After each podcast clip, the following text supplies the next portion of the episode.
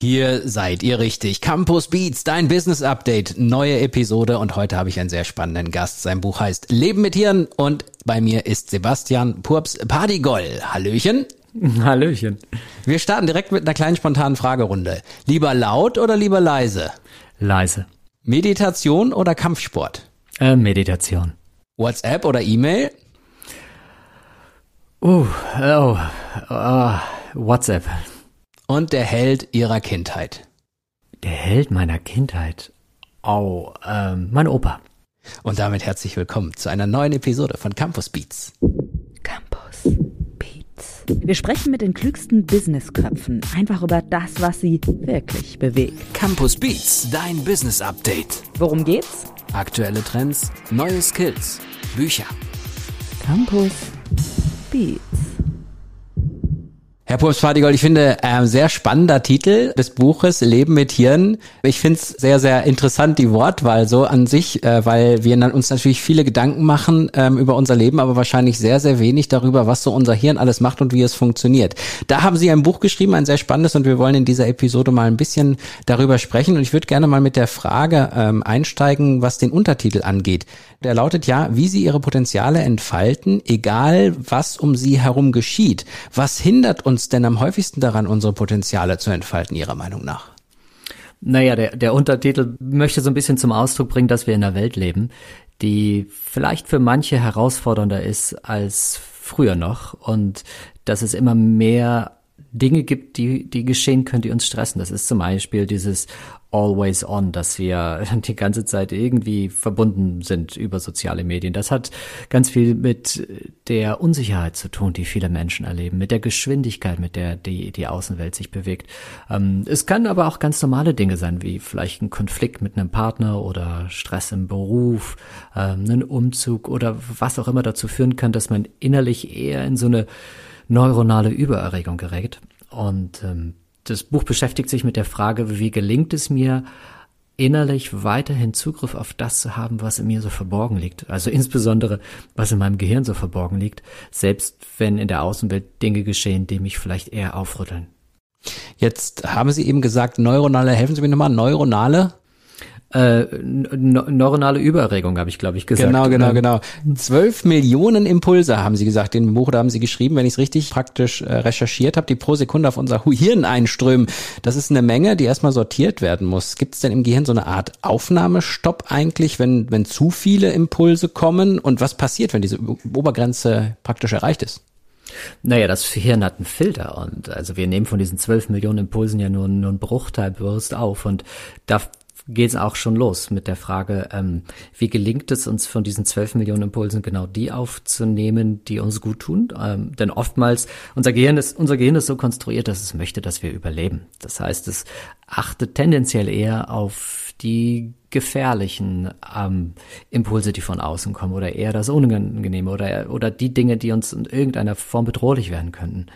Und wenn man sich die ganze Zeit auf das fokussiert, was nicht so doll ist, dann hat das natürlich einen Einfluss auf den inneren Zustand. Und das ist in einer Welt, in der wir leben, wo wir von allen Seiten mit ähm, über Social Media, über die normalen Medien, über natürlich das, was man ähm, gerade in den letzten 18 Monaten während der Corona-Phase immer wieder hört ähm, oder von außen mitbekommt, haben wir eine Tendenz, dass dieses Gefährliche wahrzunehmen und das macht, macht was in uns. Es gibt Studien dazu, die zeigen, dass Beispielsweise, wenn, wenn, wenn Menschen mal drei Wochen darauf verzichten, äh, Nachrichten zu konsumieren, dann hat das einen messbaren Einfluss auf das persönliche Wohlempfinden, darauf, wie sehr sie sich auf die nächste Woche freuen, wie gut sie schlafen können. Und das ist so eine Frage. Wie gehen wir eigentlich mit diesen zwölf Millionen Impulsen um? Und wie schaffen wir es, uns ganz bewusst diesen, diesen Automatikmodus unseres Gehirns, der sich ja gerne auf das Schwierige ähm, fokussiert, wie schaffen wir das immer wieder zu, zu überschreiben? Glauben Sie, dass viele auch vielleicht eine falsche Vorstellung haben, also das Gehirn vielleicht irgendwie für Glück zuständig ist oder doch eigentlich in Stresssituationen sehr, sehr gut funktionieren müsste und in Wirklichkeit geht es auf Sparflamme? Naja, das, das Hirn ist nicht dazu da, uns, uns glücklich zu machen. Unser Gehirn ist, die erste Aufgabe unseres Gehirns ist dafür zu sorgen, dass wir überleben. Wenn wir glücklich sein wollen, dann müssen wir uns selbst drum kümmern, indem wir beispielsweise anders mit, mit den Impulsen aus der Außenwelt umgehen. Und das Gehirn kann durchaus super mit Stresssituationen umgehen, ähm, nämlich es kann uns helfen, in diesen Stresssituationen zu überleben. Ähm, aber das Gehirn ist nicht darauf ausgelegt, in Stresssituationen besonders kreativ zu sein oder besonders empathisch zu sein oder äh, besonders gut unsere Pulse ähm, kontrollieren zu können. Also all diese Fähigkeiten, die ich gerade beschrieben habe, befinden sich in einem Teil unseres Hirns, der ist direkt hinter unserer Stirn, der sogenannte präfrontale Kortex. Äh, und im Grunde genommen geht es in dem ganzen Buch um die Frage, wie schaffen wir es, auf diesen präfrontalen Kortex besonders gut Zugriff zu haben. Also in dem unsere Impulskontrolle, Kreativität, äh, Empathie, vorausschauende Handlungsplanung und all solche höheren kognitiven Leistungen verborgen sind. Wie schaffen wir es, da gut Zugriff drauf zu haben? Denn in Stresssituationen wird der Zugriff auf genau diesen Teil des Gehirns deutlich verringert. Also runtergebrochen könnte man sagen, in, in diesem Buch Leben mit Hirn geht es darum, wie es uns gelingt, bestmöglichen Zugriff auf den Teil unseres Hirns zu haben, in dem unsere höheren kognitiven Leistungen verborgen sind. Das heißt, es gibt sehr wahrscheinlich Methoden, Möglichkeiten in Stresssituationen da, die Tür etwas weiter aufzumachen, anstatt dass sie zufällt. Genau, also es gibt zum einen Methoden, also es gibt so ganz schnelle Methoden, die ich beispielsweise im ersten Kapitel beschreibe, so, so, so Methoden, die man anwenden kann, um in einer Stresssituation schneller wieder in, in den Zustand von, von innerer Ruhe zu gelangen. Es gibt aber auch Methoden, die präventiv helfen, wenn ich sie regelmäßig anwende oder bestimmte neurobiologische Grundbedürfnisse, wenn man die besser versteht, die mir helfen, grundsätzlich in Stresssituationen innerlich gelassener zu bleiben und gar nicht erst in so eine neuronale Überregung reinzurauschen. Was ich gerade spannend fand, dass Sie gesagt haben, dass in Stresssituationen auch das Thema Empathie eine Rolle spielt. Ja. Das stelle ich mir wirklich schwierig vor, weil wenn man jetzt Menschen, man kennt ja Menschen in seinem Umfeld, die sehr, sehr gestresst sind, das würde ja bedeuten, dass da auch äh, ordentlich Probleme im, in Beziehungen mit der Familie, Beziehungen mit den Freunden leiden müssten, weil ohne Empathie geht da ja gar nichts. Naja, überlegen Sie sich das doch mal. Wenn Sie sich mit jemandem streiten, dann sind Sie tendenziell in einer neuronalen Überregung und fragen Sie sich, wie, wie empathisch kann ich mich in so einem Moment in jemand anders einfüllen? Wahrscheinlich sehr wenig. Und das ist ganz normal, weil der Teil unseres Gehirns, der dafür verantwortlich ist, funktioniert nicht mehr richtig. Und ja, Menschen, die sehr viel Stress in ihrem Leben erleben, haben geringeren Zugriff auf diese höheren kognitiven Leistungen, zu denen dann unter anderem auch die, die Empathie gehört. Und dann ist es schwerer, sich in andere einzufühlen, ja. Sehr, sehr spannend, wie ich finde. Wir wollen mal einmal ein, jemand anders noch hören, der etwas zu dem Buch sagt, und zwar Ihre Lektorin. Wahrscheinlich hatten Sie das ein oder andere Mal Kontakt zu ihr, nehme ich an. Sehr regelmäßig, ja. da wollen wir doch mal hören, was diese erzählt hat. Das, das hören wir uns jetzt mal gemeinsam an. Offbeat. Was mich am meisten an Pups Pardigol beeindruckt oder ja fast schon berührt hat, mag vielleicht jetzt überraschend klingen und hat in erster Linie auch gar nicht so viel mit seinem Buch zu tun. Oder vielleicht gerade eben doch. Ich spreche von Pups Pardigols Beschreibung bei seinem WhatsApp-Profil. Denn da steht unter seinem Foto einfach nur Happy Dad. Da steht nicht Working Dad oder Organisationsberater, Bestsellerautor und Vater, sondern einfach Happy Dad. Und das sagt so viel über seine sympathische und positive Art aus, an das Leben heranzugehen, die sich auch in Leben mit Tieren widerspiegelt. Ich selbst habe in der Zusammenarbeit mit Herrn Pups Pardigol ganz viel mitgenommen. Denn auch wenn in den vergangenen Jahren ja schon einiges über Hirnforschung geschrieben wurde, beschreibt aber Pups Pardigol sehr anschaulich, wie sehr wir es doch selbst in der Hand haben, Dinge zu verändern. Ganz spannend fand ich zum Beispiel die Erkenntnis, dass wir unsere Gehirnzellen sogar aktiv verjüngen können, zum Beispiel durch Vergebung oder einfach durch eine wohlwollende Art unseren Mitmenschen gegenüber. Lange haben wir zum Beispiel auch über den Unterschied von Mitleid und Mitgefühl gesprochen und wie wichtig diese Unterscheidung ist. Und so bleibt nach der sehr kurzweiligen Lektüre des Buches ein ganz positives Grundgefühl verbunden mit dem Wunsch, das eigene Leben in Zukunft noch ein bisschen besser zu gestalten. Herr Pops Badigol, Sie haben ja auch interessante Persönlichkeiten gesprochen. Können Sie da mal ein paar Beispiele nennen, mit wem Sie da gesprochen haben und was vielleicht auch so die Erkenntnis bei Ihnen so auch war? Ich habe verschiedene Menschen gesprochen mit verschiedenen Erkenntnissen. Zum einen habe ich ähm, einen eng Vertrauten des Dalai Lamas äh, gesprochen, Mathieu Ricard. Das ist ein Mönch, der als glücklichster Mensch der Welt gilt. Also wenn man glücklichster Mensch der Welt googelt, dann sieht man sehr schnell Mathieu Ricard. Das ähm, kommt daher, dass bei ihm ein Teil des Gehirns sehr aus, stark ausgebildet ist, der für das persönliche Glück, für das persönliche Wohlempfinden verantwortlich ist. Und ich habe mich sehr lange mit ihm darüber unterhalten, was er genau tut, um äh, innerlich in so einen Zustand zu gelangen. Und wir haben uns über ähm, die Methode unterhalten. Sie haben ja vorhin auch gefragt, äh, Meditation oder Kampfsport. Ich bin ja eher der Meditationsmensch und er hat mir eine Meditation verraten, die zu den schnellsten neuronalen Veränderungen führt, die man bisher in dem Gehirn feststellen konnte bei, bei Meditationsmethoden. Der wurde, also Mathieu Ricard war damals äh, in Wisconsin, Madison, und wurde dort untersucht von einem ganz bekannten Neurowissenschaftler, der sich jetzt schon über 20 Jahre mit, mit mentaler Arbeit und Meditation und anderen Themen beschäftigt. Der heißt Professor Richard Davidson. Und Davidson sagte, diese Form der Meditation ähm, führt zu den schnellsten Veränderungen in unserem Gehirn. Und diese Form der Meditation hat mir Mathieu Ricard erklärt. Das ähm, wird dann ganz detailliert im, im Buch beschrieben, wie die, wie die funktioniert. Ich habe aber auch Friedensmediatoren getroffen, die beispielsweise im Kosovo gearbeitet haben oder die für die Vereinten Nationen arbeiten. Ich habe Geiselverhandler der Polizei getroffen. Ich habe ähm, mich mit einem mit einem Seed Investor unterhalten und und jeder dieser Menschen erzählte mir Dinge, die ich in verschiedenen Teilen des des Buchs dann eingebunden habe. Ich spreche zum Beispiel das ganze Kapitel 3 beschäftigt sich mit der Kultivierung einer wohlwollenden Haltung. Da passt natürlich super der Mathieu Ricard hin. Die Friedensmediatoren, die finden im Kapitel 2 statt, das sich sehr viel mit der Frage ähm, von Verbundenheit beschäftigt. Verbundenheit ist ein neurobiologisches Grundbedürfnis, was wir alle in uns tragen. Der Seed Investor, der findet in einem Kapitel statt, Kapitel 4, in dem es unter anderem auch darum geht, wie schaffen wir es, persönliche Ziele besser zu erreichen. Also es gibt jetzt nicht die eine Erkenntnis, sondern jeder von denen hat unterschiedliche Erkenntnisse oder unterschiedliches Wissen vermittelt, das ich an verschiedensten Stellen des Buchs dann eingebunden habe. Was glauben Sie, wenn Sie eben den, den Geiselverhandler angesprochen haben? Glauben Sie, dass derjenige in diesen Job reingekommen ist, weil er möglicherweise schon Fähigkeiten hatte, vorher irgendwie genetisch bedingt oder glauben Sie, der hat einfach in seinem Job so viele Stresssituationen so lösen müssen, dass er gewisse Hirnregionen mehr angesteuert hat als sonst was? Glauben Sie, kommt das erst oder war das wohl schon vorher da? Ne, das ist das ist eine doofe Frage.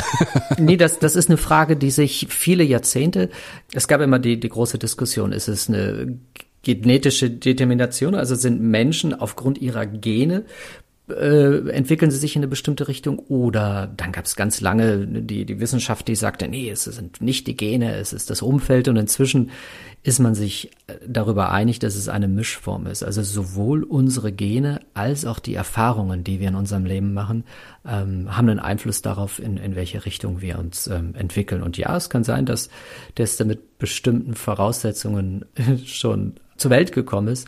Aber je nachdem, was für eine Kindheit er gehabt hat, was für Erfahrungen er in dieser Kindheit machte, die ihn prägten, ähm, hat er sich dann später für diesen Job entschieden. Wir, oder beziehungsweise ich möchte gerne nochmal mit Ihnen über eine Sache sprechen, wo ich, wo ich genauer hinschauen möchte. Beat und Repeat. Und dabei geht es um das Glücksempfinden. Wir sind eben mal kurz auf Glück eingegangen, wir sind auf Stress eingegangen. Inwiefern wirkt sich der Stress denn eigentlich auf das Glücksempfinden eines Menschen aus? Hm. Es gibt den World Happiness Report der Vereinten Nationen einen, einen ganz interessanten Artikel von Professor Richard Davidson, das ist der Neurowissenschaftler, über den ich gerade sprach, der diesen Mönch untersucht hat. Und er sagte, glückliche Menschen machen genauso viele unangenehme Erfahrungen wie unglückliche Menschen. Der Unterschied ist, dass glückliche Menschen für sich Methoden gefunden haben, mit diesen Erfahrungen anders umzugehen. Das bedeutet, es ist nicht unbedingt der Stress, den wir erleben, sondern es ist die Fähigkeit, diesen Stress innerlich anders zu verarbeiten. Ob wir ein unglücklicher, gestresster Mensch sind oder ob wir jemand sind, der ein höheres Maß an, an Resilienz in sich trägt. So manchen Menschen wird das mit in die Wiege gelegt, manche Menschen haben das durch ihre Eltern vorgelebt bekommen und manche Menschen müssen diese, diese Fähigkeit im, im Laufe der, der Jahre erst lernen. Aber grundsätzlich ein hohes Maß an Stress, insbesondere wenn es ein, ein Stress ist, den man nicht unbedingt erleben will, hat, wenn es einem nicht gelingt, gut mit diesem Stress umzugehen, hat negative Auswirkungen auf das persönliche Glücksempfinden. Einfach deswegen, weil unser Gehirn die ganze Zeit in der, oder einen großen Teil seiner Zeit in der, in der neuronalen Übererregung verbringt. Und es gibt ja dann auch noch den, den tatsächlichen und empfundenen Stress, was vielen Menschen Probleme bringt, ne? Naja, es, das, das ist der, der Unterschied zwischen, ähm, also es gibt einen Stressor, also es gibt etwas, was von außen passiert. Sagen wir mal, die Corona-Situation oder eine Trennung oder Streit mit dem Nachbarn oder irgendwas im beruflichen Umfeld. Das sind Stressoren. Oder morgens das Kind, was ich nach dem 20. Mal, zieh dir bitte deine Schuhe an, immer noch die, die Schuhe angezogen hat. Das sind externe Stressoren. Und ob ich das als Stress empfinde, das liegt wiederum daran, wie ich damit umgehe. Und um, um besser damit umzugehen äh, oder wie man anders damit umgehen kann, darauf gibt es in diesem Buch eine ganze Menge Antworten. Was hat Sie eigentlich dazu bewogen, dieses Buch zu schreiben und in diese Richtung zu gehen? Hm, das, es gibt verschiedene Hintergründe. Der eine Hintergrund ist, dass ich seit vielen Jahren, seit zehn Jahren schon mit, mit Unternehmen und mit, mit, mit Executives in Unternehmen arbeite und mich einen Großteil meiner Zeit damit beschäftigte, diesen Menschen Dinge an die Hand zu geben, dass sie bessere Führungskräfte werden, dass sie so führen, dass die Menschen, für die sie verantwortlich sind, mehr der in ihnen liegenden Potenziale entfalten können. Und im Laufe der Jahre wurde immer klarer, dass um eine gute Führungskraft zu sein, braucht es auch ein gutes Maß an Persönlichkeitsentwicklung. Das heißt, ähm, ich habe im Laufe der Zeit diesen Menschen immer mehr Dinge an die Hand gegeben, um sich persönlich besser weiterentwickeln zu können. Und ich hatte immer den Wunsch, dieses Wissen aus den Unternehmen mal in die breite Öffentlichkeit zu tragen und es auch anderen Menschen zugänglich zu machen. Und das, was ich teilweise mit diesen Führungskräften mache, das sind schon ganz außergewöhnliche Dinge, wo man sagen würde, was, sowas, sowas machst du in der Firma? Also Beispiel, das Kapitel 3, dieses Kapitel, was sich mit Wohlwollen beschäftigt. Das sind Sachen, da setze ich mich teilweise mit, mit, mit Executives von großen DAX-Konzernen zusammen in den Raum. Also jetzt nicht das erste Mal, wenn sie mich sehen, aber so das zweite, dritte Mal setze ich mich hin und zeige ihnen diese Form der Meditation, die ihnen hilft, ein Gefühl von Wohlwollen in sich zu kultivieren. Also das war so das eine, dass ich dachte, es ist doch schade, dass es nur diesem kleinen Kreis derer, die viel Geld dafür bezahlen, dieses Wissen vermittelt wird, wenn ich es schon habe. Dann wäre es doch schön, es nach anderen zu vermitteln. Ein zweiter Grund war, es gibt diesen, es gibt bei YouTube so, einen tollen, so ein tolles Video, das heißt The Last Lecture von Randy Pausch. Und Randy Pausch, also in, in den USA gibt es so ein Ritual, dass das Professoren irgendwann im Laufe ihrer Karriere sich einmal für ihre Studenten stellen und so tun, als würden sie jetzt das allerletzte Mal zu ihnen reden. Das nennt sich dann Last Lecture. Und ähm, Randy Pausch hat eine Last Lecture gehalten, da war er so Mitte 40 und er wusste, dass er, als er diese Last Lecture hielt, das war das letzte Mal, dass er zu seinen Studierenden sprach, denn zu diesem Zeitpunkt war sein Körper voller Metastasen. Und seine Last Lecture hieß Childhood Dreams, die Träume meiner Kindheit. Und er wusste, dass diese Last Lecture mitgeschnitten wird. Und er hat das Thema Childhood Dreams deswegen gewählt, weil er, weil er zwei Kinder hatte, die waren, ich glaube, drei und fünf Jahre alt zu dem Zeitpunkt. Und eigentlich hat er diese Last Lecture für sie gehalten. Und das ist ein ganz wunderbarer Film, den man sich auch bei YouTube anschauen kann, seine Last Lecture. Und, und das hatte mich so ein bisschen inspiriert, dass ich dachte, Mensch, ich habe einen kleinen Sohn, der ist sechs Jahre alt und ich dachte, ne, ich hoffe, dass, dass ich ihm noch lange erhalten bleibe. Nur mal angenommen, ich, es wäre nicht der Fall. Was würde ich, was würde ich ihm gerne hinterlassen? Und in diesem Buch habe ich viele Dinge aufgeschrieben, die ich gerne mit Anfang 20 gewusst hätte. Beispielsweise dieses Kapitel 3, diese, diese Kultivierung von Wohlwollen. Das ist eine so einfache Methode, die so wirkungsvoll ist, dass, dass ich dachte, Mann, hätte ich die 20 Jahre vorher in meinem Leben gelernt, hätte es vieles, vieles leichter gemacht. Ja, und dieses Kapitel 3 ist tatsächlich auch eine der, der treibenden Faktoren, dass ich, wissen Sie, es gibt ein paar gute Bücher, die diese Methode in die Welt bringen, aber die findet man eher so im, im esoterischen Kontext. Und ähm, ich habe gemerkt, dass ich durch die Art und Weise, wie ich arbeite, mit welchen Menschen ich interagiere, dass ich das auch Menschen, die sich nicht für solche Themen interessieren, für diese Methode begeistern kann. Ich habe das inzwischen mit, mit Tausenden von Menschen in, innerhalb meiner Workshops schon gemacht. Und ähm, diese Form von der Kultivierung von einer wohlwollenden Menschen zugewandten Haltung, das ist so ein bisschen versteckt in dem dritten Kapitel in diesem Buch. Die anderen Kapitel sind so einfache Kapitel. Kapitel 1 ist so ein paar schnelle Methoden, mich selbst zu stabilisieren. Ganz weiter hinten, Kapitel 4 geht es darum, wie schaffe ich schnell Ziele zu erreichen. Kapitel 5 geht es darum, wie schaffe ich äh, viel Zugriff auf meine neuronalen Ressourcen und viel Energie immer wieder zur Verfügung zu haben. Also das sind so alles, wo man sagen könnte, das sind so Selbstoptimierungstools. Und dann habe ich mittendrin im Kapitel 3 dieses etwas andere Thema versteckt, was wenn man es beginnt, in sich zu kultivieren, zu einer grundsätzlichen Veränderung der inneren Haltung anderen Menschen gegenüber führt. Und das ist, ich finde, gerade in Zeiten wie diesen etwas, was wir alle ein bisschen mehr gebrauchen könnten. Eine letzte Frage habe ich noch. Wenn Sie in Gesprächen sind, wenn Sie mit anderen Menschen zusammensitzen, diese Methoden ja schildern und auch, auch weitergeben und das auch in Gruppen tun, war das trotzdem nochmal etwas anderes, es aufzuschreiben als Buch und hat sie das vielleicht auch ein Stück weit selbst verändert? Ja, das aufzuschreiben ist, ist nochmal was ganz anderes, weil es, wenn ich das mit Menschen mache, zeige ich denen einfach die Methode und die wenden das an und dann, das sind ja Menschen, die kennen mich, äh, die mit mir in einem Raum sitzen. Ähm, aber die Menschen, die das Buch aufschlagen und das lesen, viele von denen kennen mich ja gar nicht. Das heißt, ich muss das ganz anders einbetten. Ich muss ähm, viel mehr drumherum aufbauen, damit das gut verdaulich ist. Und mein Buch arbeitet ja so auf, auf mehreren Ebenen. Also ich habe zum einen habe ich die diese ganzen Geschichten von echten Menschen, die außergewöhnliche Erfahrungen machen. Dann gehe ich sehr fundiert in viele wissenschaftliche Methoden rein. Dann habe ich äh, auch immer wieder diese, diesen Transfer in den eigenen Alltag. Also das, das Buch ist so strukturiert, dass es sich schnell weglesen lässt. Aber, und das finde ich so schön, ich merke, das ähm, habe ich jetzt als, als Rückmeldung, das liest man teilweise in den Rezensionen bei Audible oder bei Amazon. Viele Menschen lesen oder, oder hören es mehrfach weil sie sagen, ich höre jedes Mal was anderes. Also es ist extrem dicht vom Wissen, ähm, aber es ist auf der anderen Seite sehr, sehr, sehr unterhaltsam geschrieben, so dass es sich auch schnell lesen lässt. Und ja, ich habe manche Dinge während der Erarbeitung dieses Buchs nochmal in einer anderen Tiefe verstanden. Ja, und wenn ihr, liebe Hörerinnen und Hörer, jetzt hier diese Podcast-Folge hört mit dem Sebastian Pups Pardigol und euch für das Buch interessiert, dann holt's euch, kann ich dann nur sagen. Ihr kriegt hier ein bisschen Eindrücke. Natürlich können wir nicht alles im Detail besprechen. Das muss man dann noch mal im Buch nachlesen und kann es auch viel detaillierter nochmal gucken, auch besonders die Methoden.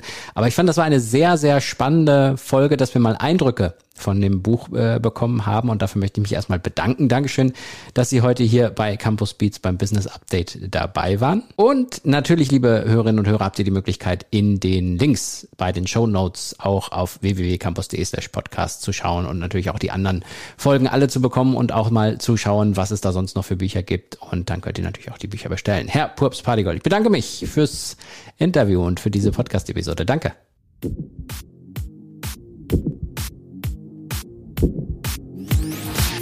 Campus Beats. Mehr Campus gibt es unter www.campus.de slash podcast.